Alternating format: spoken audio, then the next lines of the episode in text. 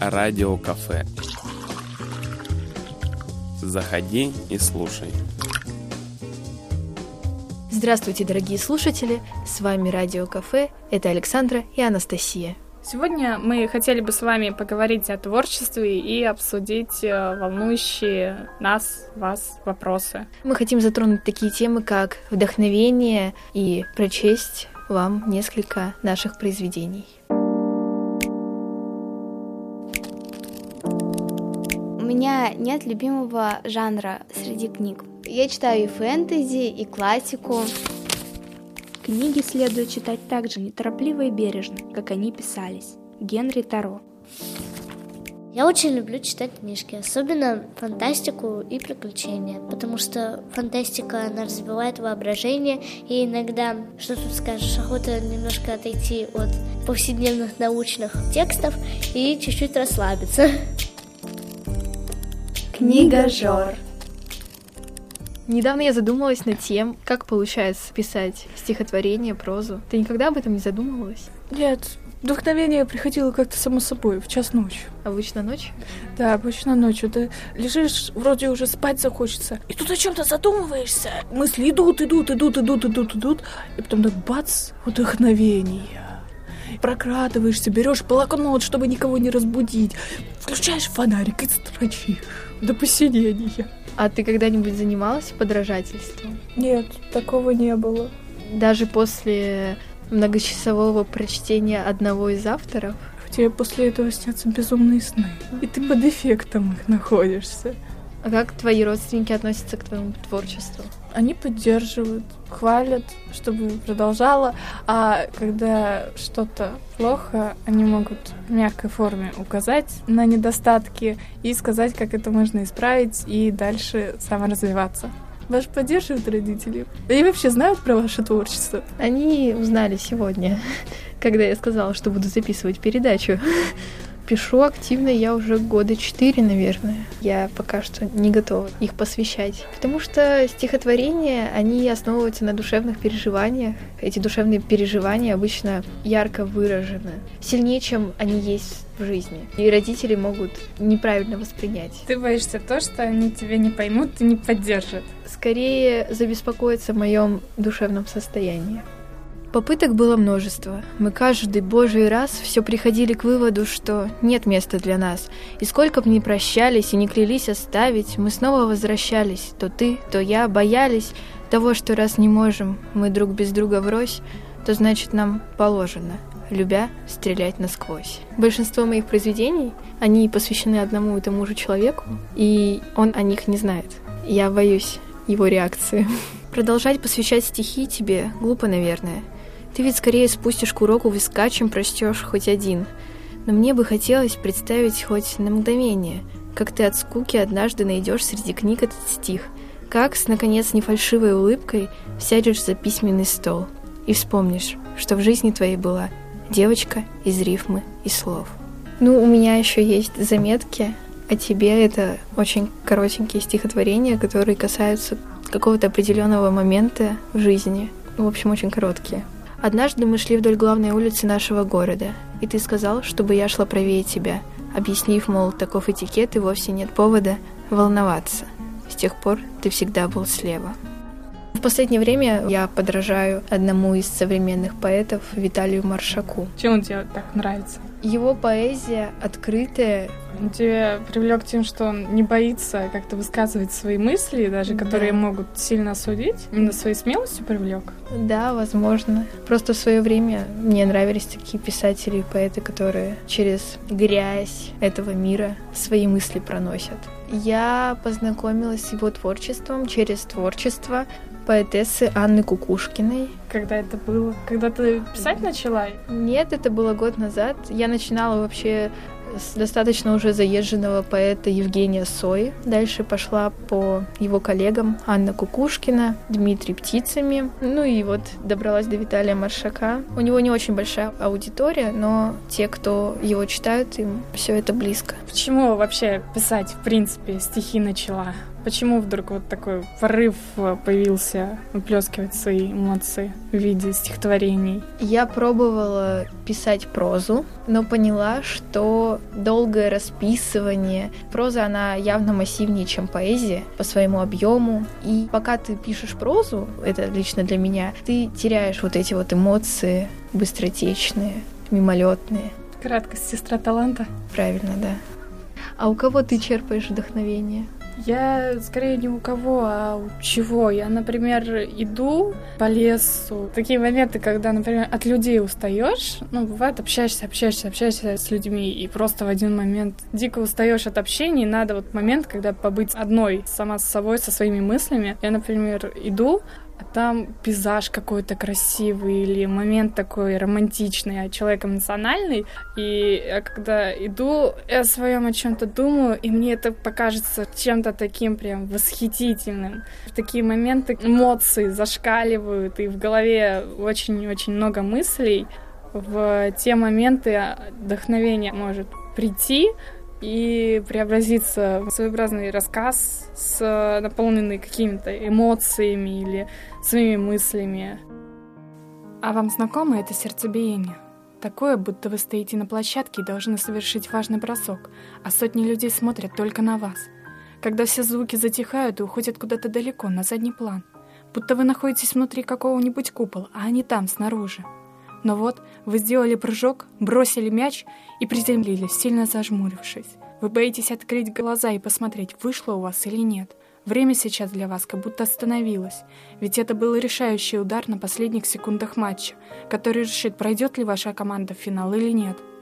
В вашей голове прокрутываются все возможные варианты дальнейших событий, и с каждой секундой они все больше поглощают вас. И вот он, свисток. Вы, полные надежды и веры, открываете глаза и видите радостные лица вашей команды, которые бегут к вам навстречу, чтобы начать вас подкидывать и кричать хвалебные слова. Тысячи восторженных голосов доносятся до вас с трибун. На все ваше лицо растянулась счастливая улыбка, а ваши глаза сверкают и словно отображают ваш внутренний крик «Я это сделал!» А ваше сердце так бешено стучит, что кажется, оно вот-вот выскочит из груди и пустится в пляс. Но через несколько дней, когда все немного улеглось и еще обсуждают победу в полуфинале, сердце снова стучит в своем обычном ритме и ускоряется лишь при виде человека, которого вы любите. День за днем вы ходите на тренировку, старательно подготавливаясь к финалу. Все свое время вы проводите в спортзале, отрабатывая навыки, и с каждым днем у вас растет уверенность. И вот настал долгожданный день. Вы стоите на площадке и ждете свисток, разрешающий начать игру. В голове у вас словно будильник завели. Вы как будто бы слышите этот мучительный тик-так. Свисток. Вы сорвались с места и погрузились в самую бурную игру в вашей жизни, наполненную опасных моментов. Противник был силен. Вы совсем чуть-чуть уступали ему, очком за очком. За мячом было трудно уследить. Он летал по площадке с бешеной скоростью. И вот снова, снова последние секунды. Снова это сердцебиение. Но на этот раз вы осознаете, что на вас сейчас смотрит и надеется вся страна. Вы не в силах себя контролировать, и вас душит ответственность, лежащая на вас. Сердце окутывает волнение.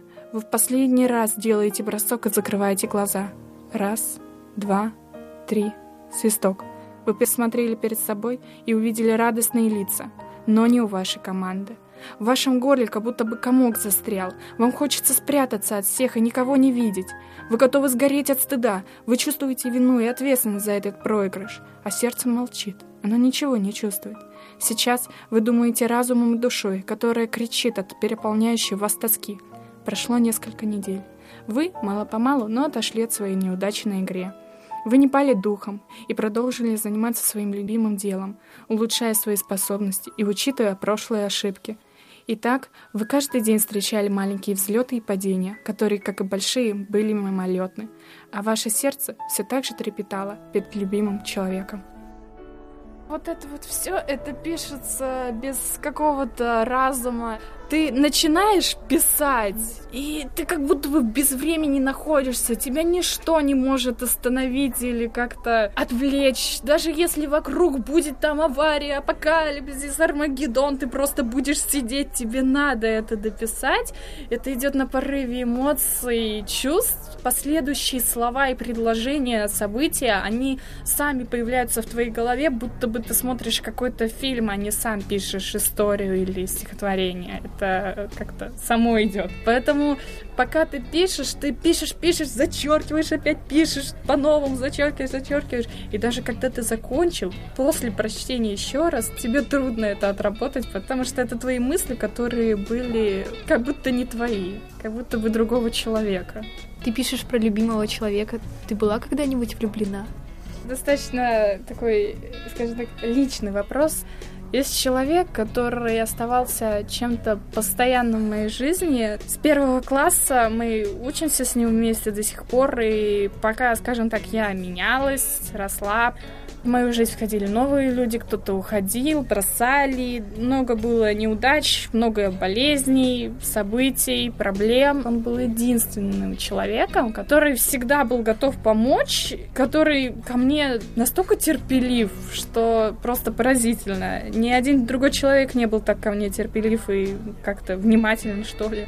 Потому что все, что я ему говорю, он это запоминает. Даже то, чего я сама не помню, он помнит. Честно, меня это вообще поражает. Это один из самых удивительных людей на Земле. Но я не определилась чувствами к нему. Посвящаешь свои произведения кому-нибудь?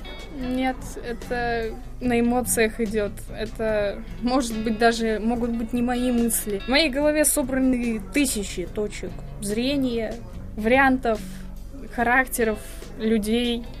И у каждого там как будто бы раздвоение личности, только все в одном. Есть такая способность смотреть на вещи с разных точек зрения и при этом каждую считать правильной. Вам налить кофе? Вкусное радио. Радио-кафе